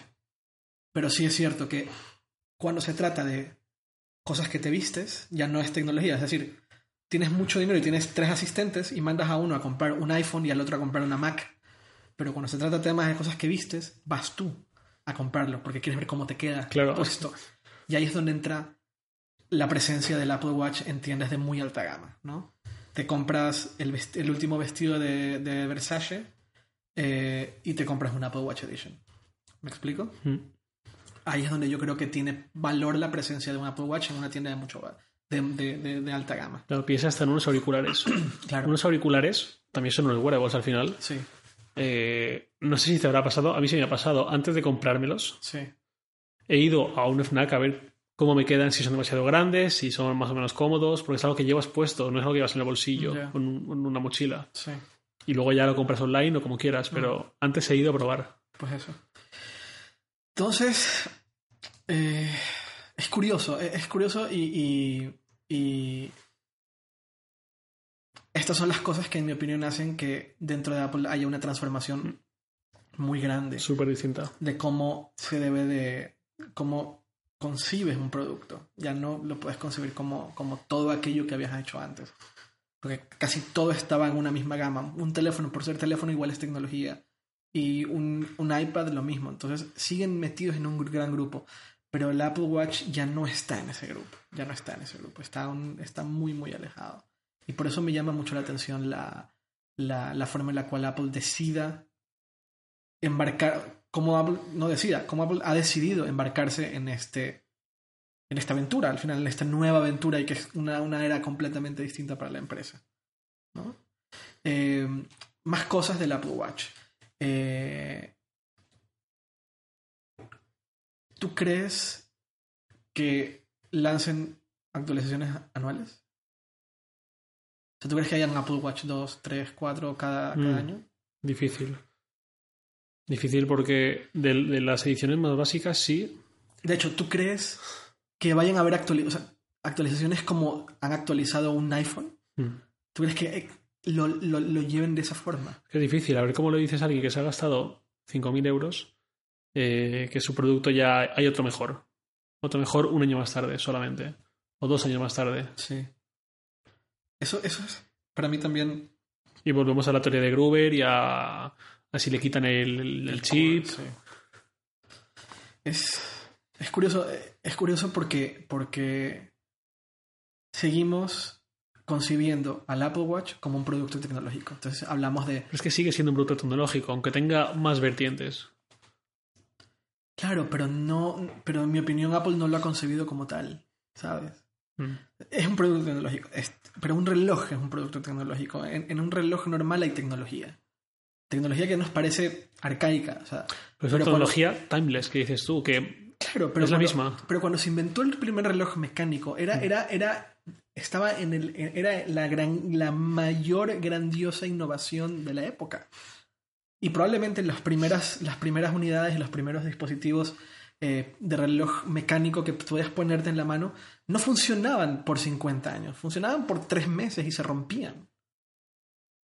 Y poco a poco se fue perfeccionando el arte de crear un reloj que no, no solo un reloj que funcione en tu mano, sino que no necesita una batería, que funcione con, que, que se cargue con inercia. Y eso tardó 20, 30, 40, 50 años hasta llegar a un punto en el cual dices, mira, esto de aquí no solo te va a, te va a durar durante 150 años o 200 años, pero es que aparte cuesta 8 mil dólares o 15 mil dólares. Y el otro día yo vi un reloj que me voló la cabeza y que no podía creer lo maravilloso que es. Y cuando vi cuánto cuesta, dije, no lo puedo creer, cuesta 250 mil dólares. Porque es muy fuerte. Este reloj tenía una pantalla, tiene dos pantallas. Y una pantalla te muestra las fases lunares con perfecta exactitud. No importa el año en el que estés. ¿Vale? Puede ser que este reloj en 150 años te muestre las fases lunares de manera correcta. Pero esa pantalla está, no se ve, está, es la cara, la cara opuesta del reloj, es lo que Mm. está pegado a tu muñeca. Mm. Entonces, lo más caro del reloj, lo más maravilloso del reloj, y el diseño es maravilloso, es lo que no ves. Y cuesta 250 mil dólares. Piénsalo, ese reloj cuesta más coches deportivos de lujo y que la casa que te un día te vas a ir a comprar. Ese coche cuesta cuatro Teslas. O sea, ese reloj cuesta cuatro Teslas. Cuatro Teslas, imagínate. Pero para llegar a eso, ha pasado muchísimo tiempo.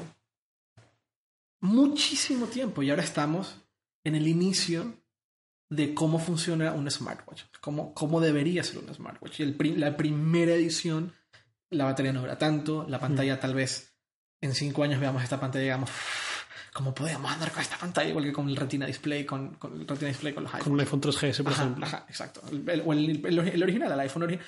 El iPod original. El iPod original era en blanco y negro con una tipografía que no era particularmente bonita, era No, era TFT, la resolución era baja. Ajá. Y en ese momento nos pareció la cosa más maravillosa del mundo.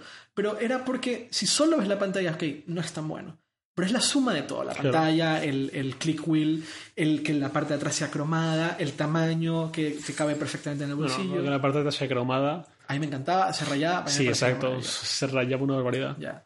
Pero toda esa suma, y, y con el Apple Watch para mí es un poco lo mismo. Hay un montón de cosas que si solamente ves la pantalla, vale, es cuadrado, vale, no es tan grande, vale, es un poco pesado, vale, la batería no dura tanto, pero la suma de las Mm. partes hace algo que es que tiene mucho más, o sea, que la suma de, de la- el resultado es mayor a la suma de las partes. Claro, que 2 más 2 no son 4, sino es más. Es un poquito más. pero, pero, pero por cosas que son prácticamente inexplicables o Mm. prácticamente inconcebibles en palabras. Sí, que no está la hoja de especificaciones, que a lo mejor ni siquiera está la web de Apple. Exacto. Ni siquiera los vídeos de Johnny Ive explicando qué es. Sí, el pobre Johnny Ive que sigue capturado en, la, en, el, en el cuarto El blanco. cuarto blanco. Pero pongámoslo, pongámoslo con cosas más cercanas al día de hoy, ¿no? El, el- el iPhone, el iPhone 6 Plus.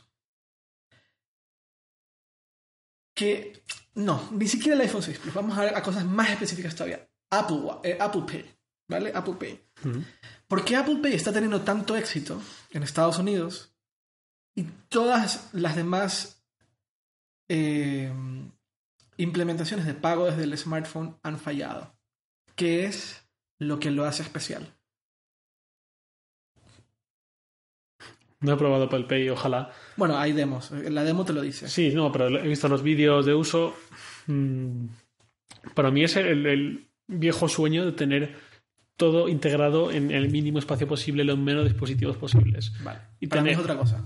Para mí es el tiempo que tardas en hacer un pago. Vale, sí. Otra es, eh, pues igual que Passbook. Es que Passbook, Passbook me parece que tiene un montón de fricción. Mucha fricción. Todavía me parece que tiene fricción. Tiene menos que cualquier que la competencia, pero todavía creo que tiene fricción. Todavía. Eh, el tiempo que tardas en hacer el pago es poner el dedo en el, en el Touch ID, Ujú. acercar. Y es, de hecho, la demo. No sé si has visto la- en la web de Apple la demo del, del Apple Pay, el video. No, eso no lo he visto. Dura El no lo he visto. Vale, es muy curioso porque ponen view, o sea, ponen ver demostración de Apple Pay y es un video de 5 segundos. A propósito, Claro, claro. de 5 segundos. Los vídeos de Apple siempre son de 30 segundos de los Vale, anuncios. Son 5 segundos. Es, se ve a una persona acercando el teléfono que suena bip y se acaba el video, porque eso es todo. Eso no lo puedes describir en una hoja de especificación. No puedes decir, Apple Pay funciona porque como tiene un sistema, un sistema NFC con Touch ID. y- No, eso no es describible en, un- en una hoja de especificaciones. O sea, un trucutú no lo entiende, pero un consumidor lo, lo- lo tiene muy claro, porque solo tiene que hacer acercar el teléfono con la mano en el Touch ID. Y es, men- es un segundo. Y te vas. Eso ha hecho que Apple Pay sea lo que es. Es la solución al sistema de pago. Porque dinero, tienes que dar dinero, tienes que darte el cambio. Cuando es una tarjeta de crédito, tienes que pasar la tarjeta, o tienes que meter la tarjeta, poner la- el PIN, o en América tienes que pasar la tarjeta y tienes que firmar un voucher. Todo eso lleva un proceso de intercambio. Acá es te vas. Eso es lo que hace Apple Pay De especial. acuerdo, sí. ¿Vale? Es un detalle, es un detalle difícil de concebir, difícil de explicar. O sea, una hoja de- tienes una, una hoja de producto inmensa con toda la tecnología que tiene Apple Pay y es irrelevante. Es relevante porque es lo que está atrás, pero es irrelevante en el sentido de que cuando yo levanto el grifo, cuando yo abro el grifo del agua, el agua sale.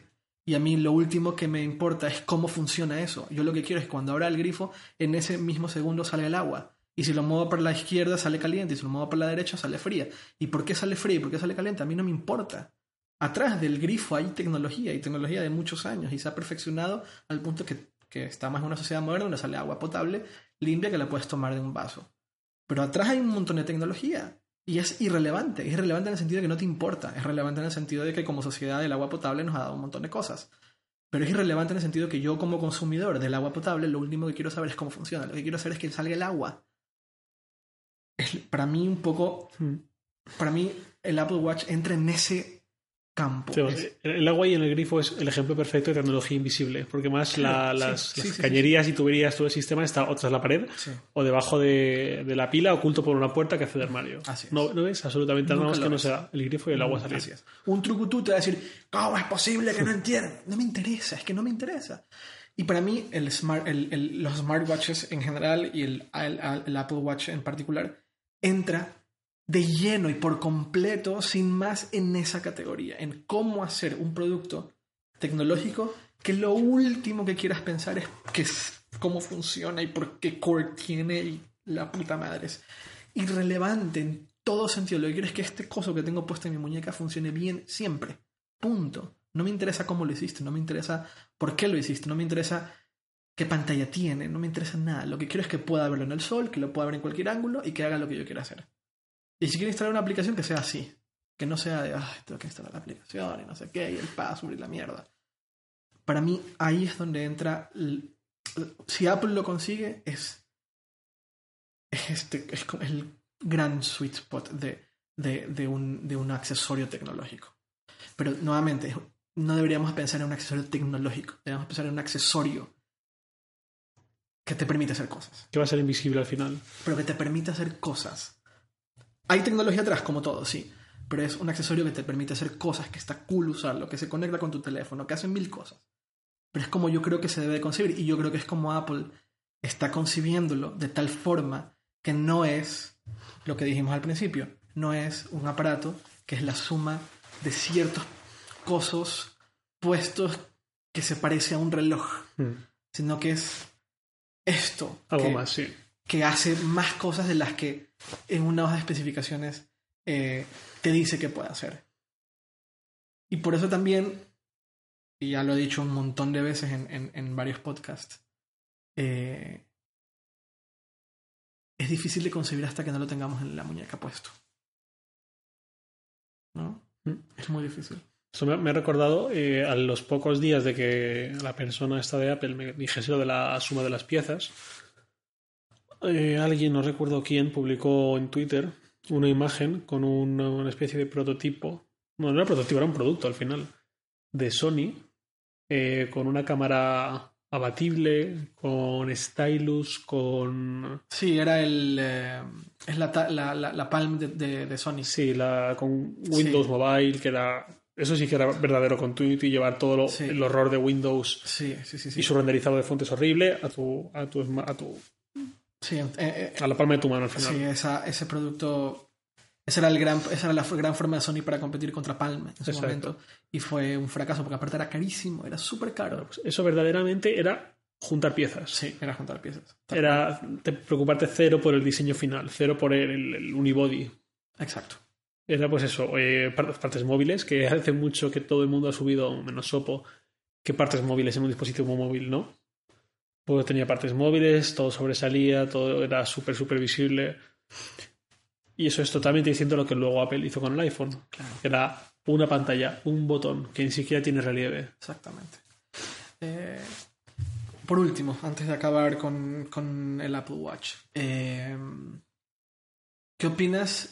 te pare- ¿Qué opinas del, del- del- de la corona? De la, de la interfaz con la corona. ¿Es algo que, que te, que, te, que te hace ruido?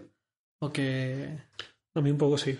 Porque Pero no quiero decir mucho hasta que no lo, lo haya probado. es que a mí también me hace ruido esto de usar una corona para moverme de un lado al otro. Pero- seguramente lo pruebe y, y- y y me encante.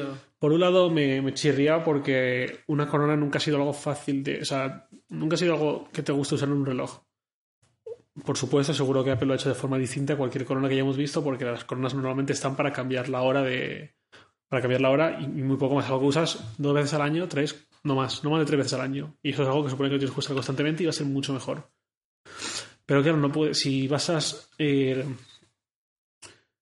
si basas la interfaz en gestos táctiles, eh, no es lo mismo que en un teléfono o que en una tablet, es un, un reloj muy pequeño. A poco que pongas el dedo encima, vas a tapar un porcentaje muy alto. de, de la interfaz, sí.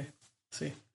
Eh, a mí me, me resulta interesante porque en, en, en el... o sea, me resulta interesante porque por un lado me, también me causa un poco de ruido todavía, aunque nunca he usado la interfaz del Apple Watch, pero también ve en esta reseña, en, en, este blog de reloj, de, de- especializado en reloj Mm. que, nos- que mencionamos, Odinky, Odinky, no me acuerdo cómo se llama, eh, decían que era la- el chico decía que era la corona más increíble que había usado en su vida. Sí, y el, y el relojero. El experto en relojes. Sí, Que no era usuario de tecnología, Sí. sin más. Sí, que no, no, nunca había usado una corona tan, tan, Tan buena. Eh, Pero claro, nadie ha hecho un reloj que esté tan basado en la corona. ya, exacto. exacto Que la interacción esté tan basada en la corona. sí. Bueno, enero, febrero o marzo, ¿cuándo crees que salga? Campaña para San Valentín en Estados Unidos, puede ser. Primero Estados Unidos y luego el resto del mundo. Es un producto nuevo, no, no no hay versión previa. Dios, ojalá no pase eso. Ojalá no tengamos que esperar un año a que, nos- a que podamos usar un Apple Watch. No, no sé si un año, pero. Pero no me extrañaría que fuese solo Estados Unidos primera tirada y luego más países. Ojalá no sea así. Ojalá sea. No, yo, yo no creo que sea así. Aquí está mi, mi fanboy interno diciendo que por favor no sea así. No, yo creo que por distribución es un, es, es un dispositivo sencillo de, de, de llevar a todos lados. La edición básica sí. Sí, sí, sí. Superiores. Me refiero a que físicamente el footprint es pequeño, es, Mm. es poco, entonces tú puedes distribuir una gran... La caja no se ha visto, ¿no? No, no, no se ha visto nada. Tengo ganas de ver la caja. Yo también. No, te van a ver cómo va a ser la distribución en el sentido de que vendrán como correas por default y luego vas a comprar una correa diferente o cuando haces el pedido solo viene el centro Uf, y no. tienes que pedir la, la correa aparte, o sea, es como combinado. Se- Sería horrible, ¿no? No O sé. sea, la correa básica y luego ya si quieres... O a lo mejor puedes cambiarla directamente a la web, igual que te pides un iPad Sí, sí, sí. de 16 o de 64 Claro, gigas. pero, pero te tendrán que venir en cajas separadas. Si es que te, te pides el, el- la No. correa distinta, ¿no? No, ¿No? no sé por qué. Y cuando vas al Apple Store, habrán las versiones básicas con una correa por default y luego si quieres tú vas cambiando. O sea, todo esto de aquí también es, es diferente a, a, un, a, un- a cualquier producto anterior de Apple. Porque hay dos tamaños distintos de tres Mm. diferentes categorías. Mm. El Edition, el Sport y el normal. Sí. Y hay el pequeño y el grande, o sea, seis ahí. Y luego hay una opción de, de, de correas a lo bruto. Mm. Había total 36, puede ser. Pues imagínate. Entonces quieres el, el- el Sport Edition grande con tal correa. ¿Eso cómo te llega? Te llegará un paquete con el, el Sport Edition grande, el, el centro, y la correa aparte, y ya luego tú lo, lo pegas. Es que no lo sé, es que no, no estoy pensando y no hay ningún ejemplo en Apple comparable ahora. El Absolutamente. ejemplo más, más parecido son las smart cover de los iPad, pero, Pero que vienen separados, que viene el iPad, pero, pero el es iPad que del iPad. un, un iPad lo puso así de smart cover, Claro. pero no puedes anularlo sin correa. No, no puedes. No puedes. O sea, es algo intrínseco, tiene que haber, tiene que estar. Sí. No es un accesorio, es algo primordial. Es primordial. Es, es que, es que no puede usarlo. Entonces tendrán una, ¿tú crees que tengan una elección básica de correa para cada modelo? Sí, eso es lo que Que si imagino. no dices nada, te llega con esa y que sí, si dices sí, algo... exacto, que sea lo basic. Pero no- es que no, no, no, no, no hay nada en Apple, no hay ningún accesorio que sea primordial, que sea básico. en- No, no hay ninguno. De, de hecho, no hay ninguno, es cierto. No hay ningún dispositivo que su accesorio sea primordial, como una correa de un reloj. Claro. Por último, ¿crees que el próximo año salga el Apple Watch redondo? ¿Qué dijeron en la presentación sobre que la pantalla fuese cuadrada? ¿Dijeron algo? No. ¿No Lo único nada? que dijeron, algún periodista que estuvo en la presentación dijo que le había comentado a alguien que estaban estudiando otros form factors. Yo es que lo único que recuerdo es que dijeron que para un reloj era mejor una interfaz cuadrada. Eso no lo recuerdo. Pero no- Pero no- no, pero no recuerdo ni quién, y o sea, a lo mejor estoy loco y simplemente fue un usuario de Twitter random como tú y como yo opinando. ¿Tú crees que salga? El redondo. Me gustaría por lo menos para ver, porque un, un reloj siempre me, parece mucho más bonito redondo que cuadrado, A mí también. como lo, natu- lo natural. Pero al, a uso de interfaz gráfica un redondo puede ser problema, ¿no? Sí, pero... Bueno. Es- Supongo que lo resolverán. Tú te lo comprarás, imagino, en el día que salga. Sí, sí, sí, sí. Yo, yo estoy Vale. con muchas ganas de probarlo. Vale, así puedo esperar a ver el tuyo, probarlo un poco y decidir si lo compro yo o no. Bueno, pues con eso creo que podemos acabar el podcast. Eh, recordamos lo de Philips. Sí, es cierto. Por Eh, si alguien hizo como con el porno, que salta trozos de vídeo hasta ver el mejor. Es, es cierto.